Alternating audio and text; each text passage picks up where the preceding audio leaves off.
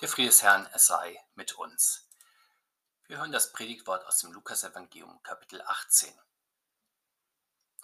Jesus sagte aber zu einigen, die sich anmaßten, fromm zu sein, verachteten die anderen dies Gleichnis. Es gingen zwei Menschen hinauf in den Tempel, um zu beten, der eine ein Pharisäer, der andere ein Zöllner. Der Pharisäer stand für sich und betete so, ich danke dir Gott, dass ich nicht bin wie die anderen Leute, Räuber, Betrüger, Ehebrecher oder auch wie dieser Zöllner. Ich faste zweimal in der Woche und gebe den Zehnten von allem, was ich einnehme. Der Zöllner aber stand ferne, wollte auch die Augen nicht aufheben zum Himmel, sondern schlug an seine Brust und sprach, Gott sei mir Sünder gnädig. Ich sage euch, dieser ging gerechtfertigt hinab in sein Haus, nicht jener. Denn wer sich selbst erhöht, der wird erniedrigt werden, und wer sich selbst erniedrigt, der wird erhöht werden. Daher segne diese Worte an uns. Amen. Eine besondere Art von Hörern hat Jesus vor sich, denen er unser heutiges Gleichnis sagt. Es sind Menschen mit viel Selbstvertrauen, Menschen, die sich selbst für gerecht und gut halten und die daher auch schnell einmal auf andere herabsehen. Es gab solche Personen zur Zeit von Jesus, auch heute gibt es sie durchaus. Die Mehrheit der Menschen gehört im Grunde zu ihnen, etwa dort, wo Menschen für sich den Anspruch erheben, nach hohen moralischen Maßstäben zu handeln, indem sie sich etwa in ihrem Wirtschaften, in ihrem Konsumverhalten oder ihrer Freizeit auf bestimmte ethische Standards verpflichten. Aber auch wenn man an sich und seine Lebensführung keine besonderen Maßstäbe anlegt, sondern einfach nur versucht, ein möglichst anständiges Leben zu führen und kein schlechter Mensch zu sein, dann ist das Gleichnis von Jesus doch an einen selbst gerichtet. Das gilt auch für die, die meinen, dass sie sich in ihrem Leben im Großen und Ganzen doch an den zehn Geboten orientieren und sie mindestens zum Teil beherzigen und befolgen. Vielleicht nicht unbedingt in den Geboten 1 bis 3, aber dann doch hinsichtlich der zweiten Gebotstafel. Wenn sie nicht groß mit dem bürgerlichen Gesetz in Konflikt kommen, sondern ein Leben in bürgerlicher Wohlanständigkeit führen. Zwei Menschen nun zeigt uns der Herr, einer ist ein Pharisäer, einer ein Zöllner, beide gehen zum Tempel, um zu beten. Vielleicht zu einer der beiden festen Gebetszeiten, die damals im Tempel üblich waren, am Morgen oder am späteren Nachmittag oder zwischendrin zum persönlichen Gebet. Wir fahren nun, dass beide auf sehr unterschiedliche Weise beten. Der Pharisäer steht aufrecht vor Gott, er dankt ihm, dass er nicht ist wie die anderen Leute, dass er kein Räuber, Betrüger, Ehebrecher ist, auch kein Zöllner. Er fastet zweimal die Woche, er gibt von allem, was er einnimmt, den Zehnten für Gott. Ist nun das Leben, das der Pharisäer führt, nicht in der Tat vorbildlich? Er hat feste Werte, er sieht das Leben nicht als Jagd nach den größtmöglichen persönlichen Vorteilen an, er macht nicht mit in der Ellenbogengesellschaft in der nur der Fitteste überlebt und auf Kosten der Schwächeren sich bereichert. Er hält offenbar nichts davon, die Vorschriften nach Belieben zu dehnen und sich auf Kosten anderer zu bereichern oder sich ganz flexibel über die Schranken der Ehe hinwegzusetzen. Dem Pharisäer passiert das nicht, für ihn sind Vorschriften nicht verhandelbar, er definiert seine Moral nicht nach seinem persönlichen Bedarf und Nutzen. Konsequent ist er daher auch im Umgang mit seinem Geld. Zehn Prozent von allem, was er einnimmt, gibt er als Kirchensteuergott. Nicht nur, wie bei uns heute üblich, etwa zwei Prozent vom Bruttolohn. Der Pharisäer beherzigt offenkundig, dass Geben seliger ist als Nehmen. Dann fastet er auch noch zweimal in der Woche. Das ist eine Selbstkasteiung, ein Opfer für Gott. So spürt er zudem am eigenen Leib, wie sich Armut und Bedürftigkeit anfühlen. Insgesamt also ein bemerkenswert konsequentes Leben, nicht allein in bürgerlicher Gesetzestreue, sondern auch in den Werken der Frömmigkeit. Wenn man das durchhält, darf man dann nicht auch Gott dafür danken, vielleicht sogar dafür, dass man in der Tat manches besser als andere Menschen macht und weniger sozialen Schaden anrichtet, als andere das einfach so tun. Der Pharisäer allerdings fragt nicht nach Gottes Erlaubnis, ob er so beten darf. Er dankt Gott nicht für seine Gaben, sondern er kreist vor allem um sich selbst. Er möchte, dass seine Gerechtigkeit aus seinem frommen Lebenswandel kommt. Er bemüht sich zudem, seine Tugendhaftigkeit noch mehr zum Strahlen zu bringen, indem er sie abhebt gegenüber den Schwächen der Menschen, auf die er herabsieht. Man merkt, der Pharisäer rühmt sich selbst vor Gott, er will und braucht eigentlich von Gott nichts, bittet ihn um nichts, und so bleibt ihm die große Zufriedenheit über seine eigene Rechtschaffenheit und der scheinbar gerechte Zorn über die Verworfenheit der anderen Leute. Deshalb das selbstgewisse Herabsehen auf die anderen Leute, die Räuber, Betrüger, Ehebrecher, Zöllner sind. Für aufrichtige Reue allerdings, für die ehrliche Bitte um Vergebung ist bei ihm kein Platz. Begnadigung, so meint er, braucht er nicht. Bei ihm ist alles, so meint er, wunderbar. Und dabei merkt er gar nicht, wie sehr sein selbstsüchtiges Eigenlob zum Himmel stinkt. Der Pharisäer zeigt uns eine besondere Spielart der Überheblichkeit, das ist das fromme Eigenlob. Wir wissen, dass Einbildung die wohl schwerste geistliche Krankheit des Menschen überhaupt ist, ganz gleich, wo sie vorkommt. Wir kennen sehr viele verschiedene Varianten davon, fast so viele, wie es im Grunde Menschen gibt. Manch einer bildet sich etwas auf seine Schönheit ein, wieder einer auf seine Muskeln, sein IQ, sein Witz, sein Besitz, sein Geld, sein Auto, seine Bildung, seine berufliche Position, sein Titel, seine Familie, seine Freunde, seine Beziehung, sein kritisches Bewusstsein, seinen moralischen Status und anderes mehr. Es gibt im Grunde kaum etwas, worauf Menschen sich nicht etwas einbilden würden. Und dabei gibt es die offensichtlichen Formen, bei denen Menschen unverhohlen, ja angeberisch und protzig etwas heraushängen lassen. Darüber rümpft dann die bessere Gesellschaft gerne die Nase die ihre Statussymbole nach der feinen englischen Art sehr dezent, vielleicht sogar verborgen zur Schau trägt, weil bekanntlich ja Eigenlob stinkt. Aber hier besteht dann eigentlich nur ein sehr gradueller, ein stilistischer, kein wesentlicher Unterschied. Von all diesen Überheblichkeiten nun will das Wort Gottes uns befreien, indem es uns zuruft, was hast du, was du nicht empfangen hast? Wenn du es aber empfangen hast, was rühmst du dich dann, als hättest du es nicht empfangen? So der Apostel Paulus. Kommen wir zurück zur besonderen Form des frommen Eigenlobs. Es pocht auf die eigene Frömmigkeit, als wäre sie die eigene Leistung das eigene Verdienst, etwa der Kirchgang, das Glaubenswissen, die Frömmigkeitsübung während der Woche, die guten Werke und anderes mehr. Damit werden aber die freien Gnadengaben Gottes dann gekapert, als wären sie nicht das freiwillige Geschenk Gottes, sondern der eigene Besitz, es gibt keine gefährlichere Undankbarkeit gegenüber Gott und seiner Gnade, weshalb der Apostel so häufig vor dem Selbstruhm warnt, wenn er zum Beispiel sagt, aus Gnade seid ihr selig geworden durch Glauben und das nicht aus euch, Gottes Gabe ist es, nicht aus Werken, damit sich nicht jemand rühme.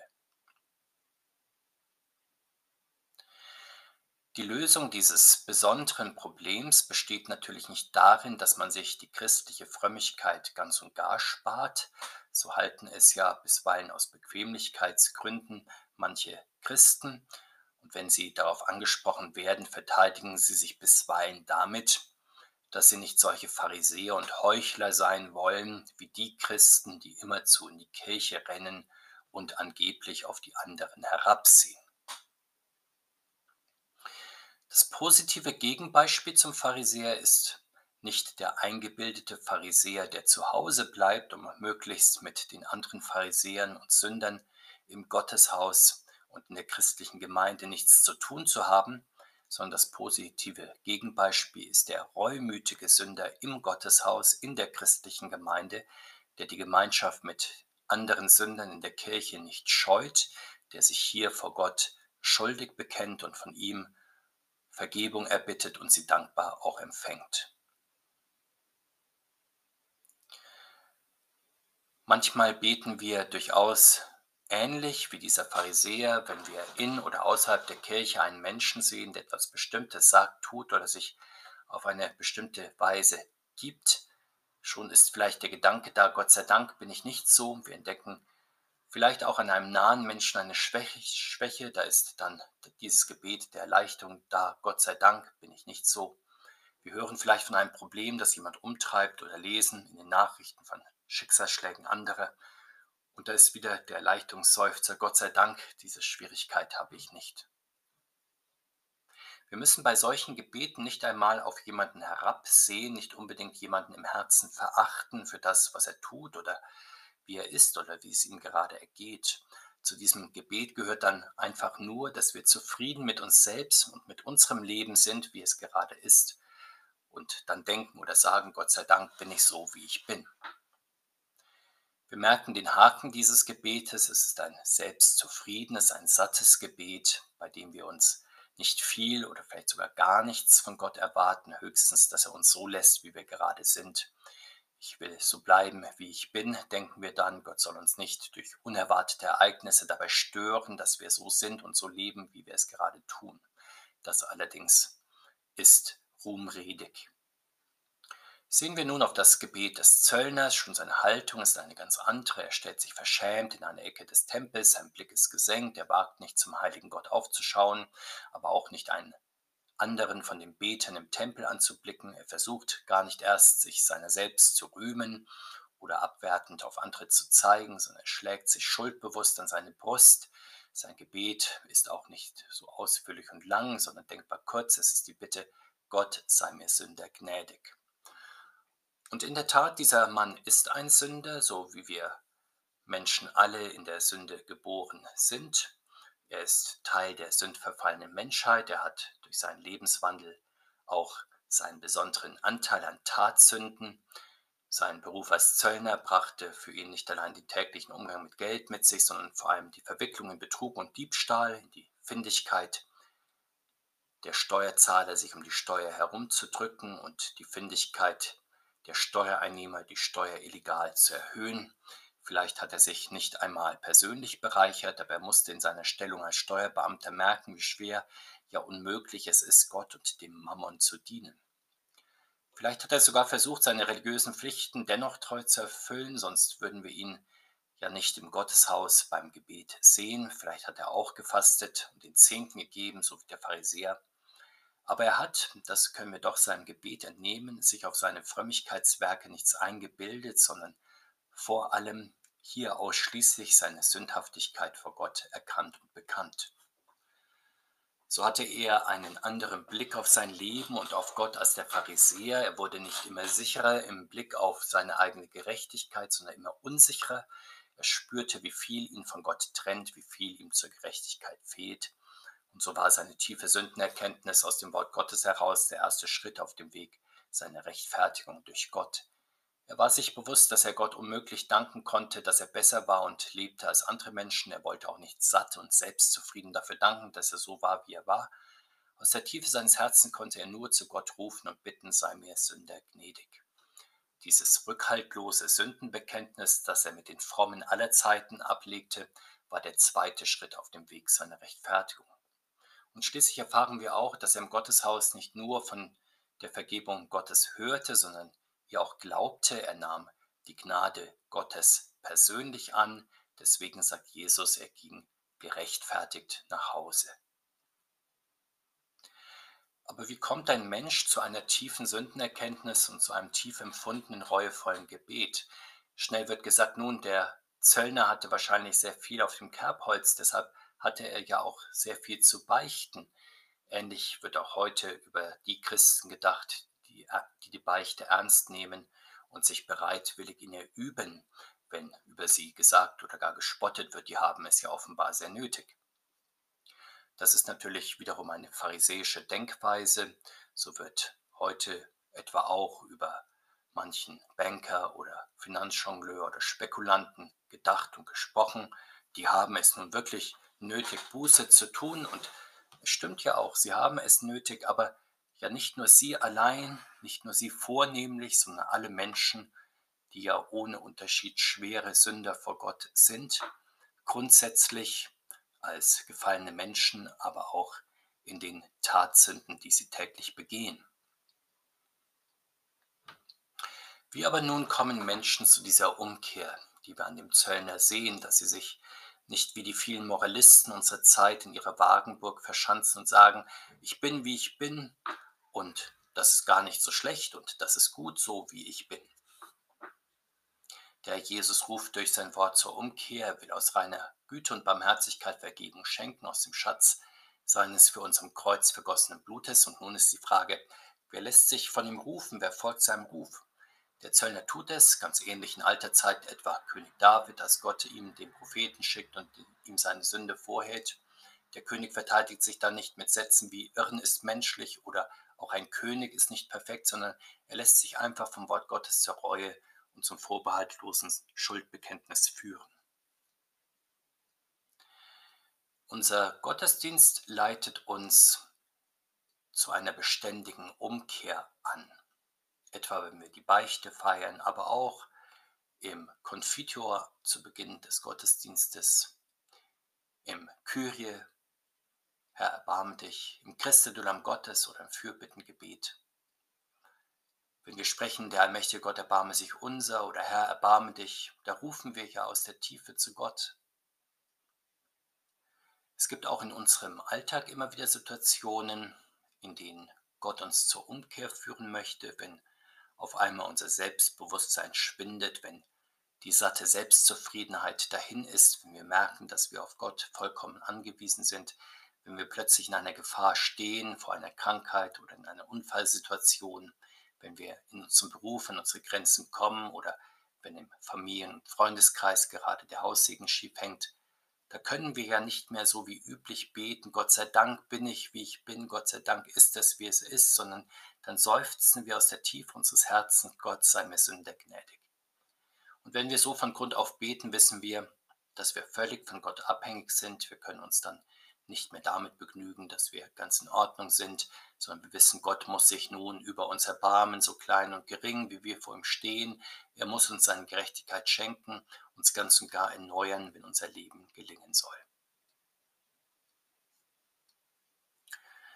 Wir könnten aus der Betrachtung des Pharisäers und des Zöllners den Eindruck gewinnen, dass es sich hier um zwei Weisen des Glaubens und des Betens handelt, die zu ihrer Zeit jeweils ihr Recht haben. Wir könnten denken, mal sind wir eben mit uns selbst unserem Leben zufrieden und danken dann Gott einfach dafür. Zu anderer Zeit aber sind wir erschüttert und im Krisenmodus. Dann können wir Gott nur bitten, dass er sich unser erbarmen und helfe. Doch Gott ist offenbar nicht jede Einstellung ihm gegenüber recht. Er rechtfertigt nicht jedes Selbstbild, das wir gerade haben, aus der jeweiligen Stimmung oder Situation heraus, sondern er hat einen sehr konkreten Plan mit uns Menschen er will uns einen bestimmten Weg führen. Er möchte nicht, dass wir in geistlichen Dingen satt und selbstzufrieden sind und auf der Stelle treten. deswegen ruft er uns in seine Gemeinschaft hinein. Deswegen stellt er uns vor die Wahl, ob wir von ihm gerechtfertigt und in einem neuen Leben wandeln wollen oder ob wir die alten Menschen bleiben wollen, die wir ohne ihn sind. Und so geschieht das schon in alter Zeit, dass Gott den Propheten Jona in die Stadt Ninive schickt und ihr den Untergang ankündigen lässt. Die Menschen besinnen sich dann, sie halten ein großes Fasten abgehen in Sack und Asche und beten. Und als Gott das sieht, da reuen ihn die Menschen und er begnadigt sie. Auch der Zöllner ist von Gott gerechtfertigt nach Hause gegangen, denn Gottes Gerechtigkeit hatte er gesucht, sie hatte er bekommen. Der Pharisäer dagegen hat die eigene Gerechtigkeit in den Tempel gebracht und dann wieder mit nach Hause genommen und von Gott nichts weiter angenommen. Fragen wir uns, wie sieht es mit unserem Kirchgang etwa aus? Wie ist es um unsere Herzen bestellt, wenn wir Gott unter die Augen treten? Es ist gut, dass niemand von uns die Kirche zwangsweise besuchen muss und den Gottesdienst. Zu der Zeit, als unsere Kirche hier am Ort gebaut worden ist im 18. Jahrhundert, da gab es sie noch, die Gottesdienstpflicht die sogar polizeilich überwacht wurde. Verständlich, dass in einer solchen Situation des äußeren Druckes und Zwanges Besucher nicht immer bei der Sache waren. Der Messner musste sogar immer wieder herumgehen und mit dem Stock die Leute anstupsen, die eingeschlafen waren. Von den anderen, die wach waren, waren manche etwas zu aufgeweckt und vornehmlich damit beschäftigt, ihre schönen Kleider auszuführen und zu schauen, was die anderen anhatten oder ihnen zu winken oder ihnen andere Zeichen zu machen. All das ist natürlich sehr lange her. Wie ist das heute? Wie ist es heute um unsere Herzen bestellt? Wie konzentriert sind wir auf uns selbst und auf Gott, wenn wir freiwillig zum Gottesdienst gehen und uns von Gott zum Gottesdienst rufen lassen? Wir wissen von uns selbst, dass wir auch dann selbst nicht immer voll und ganz konzentriert sind, dass wir dann leider nicht immer voll und ganz auf die Gnade Gottes fokussiert sind, die wir uns hier holen sollen und können. Manchmal ist uns das wichtiger, was wir vor dem Gottesdienst oder danach mit diesem oder jenem reden und austauschen. Manchmal gehen wir auch zu aufgeregt nach Hause, weil uns irgendetwas in Wallung gebracht hat, statt ganz und gar beruhigt und mit dem Frieden Gottes, wie es doch eigentlich sein sollte. So ist es gut, dass uns Gott immer und immer wieder zu sich ruft, dass er den ganzen Tag seine Arme nach uns ausstreckt, dass er immer und immer wieder durch sein Wort uns deutlich macht, wie bedürftig und auf seine Hilfe angewiesen wir sind. Wird uns das klar, so kann er uns auch groß machen, uns reich mit seiner Gerechtigkeit beschenken und erfüllen und zu neuen Menschen machen. Heute ist wieder so ein Tag, ein Tag der unverdienten Begnadigung und Annahme in die Lebensgemeinschaft mit Gott.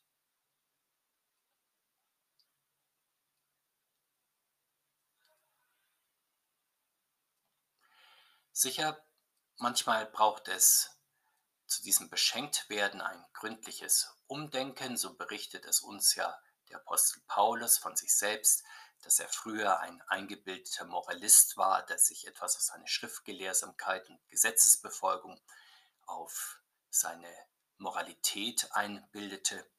Doch nachdem er zum Glauben an Jesus Christus kam, sagte er allem früheren Stolz ab. Er verzichtete nun nicht allein auf die früheren Statussymbole seiner Frömmigkeit, er durch Jesus Christus, dass all das schädlich war, weil es als Einbildung dem wahren Glauben entgegenstand. Insofern erachtete er das nun regelrecht als Müll und Dreck, wie er selbst sagt, weil es zu einer falschen Sicherheit und Selbstgerechtigkeit verleitete.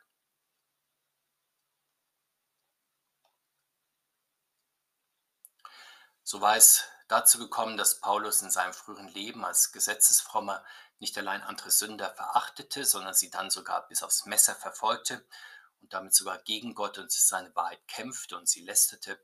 Nachdem aber der Herr Jesus ihn bekehrt und zum Glauben geführt hatte, erkannte er, dass er nicht nur ein gewöhnlicher Sünder war, sondern der erste und der größte unter allen Sündern, allerdings dann wiederum auch ein Sünder, dem von Gott unverdient und in wunderbarer Weise Erbarmung widerfahren ist.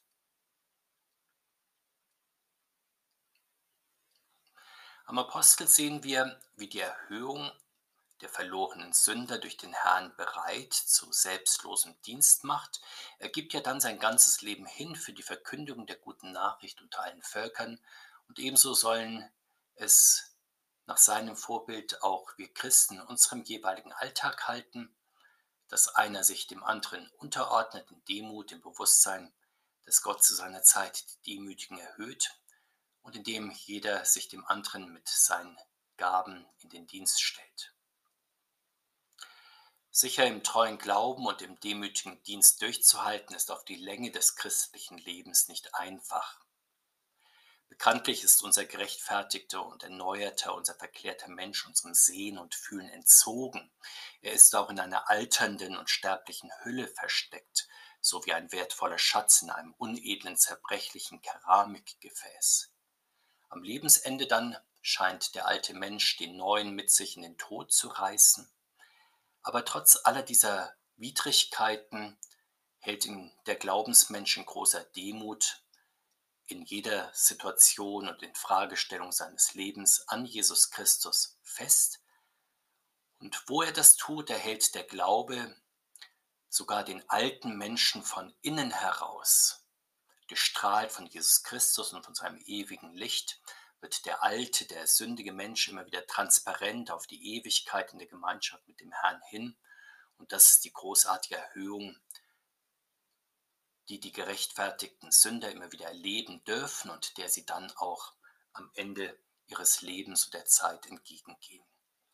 Der Friede Gottes, der höher ist als unser Meinen und Verstehen, er bewahre uns in Jesus Christus, unserem Herrn. Amen.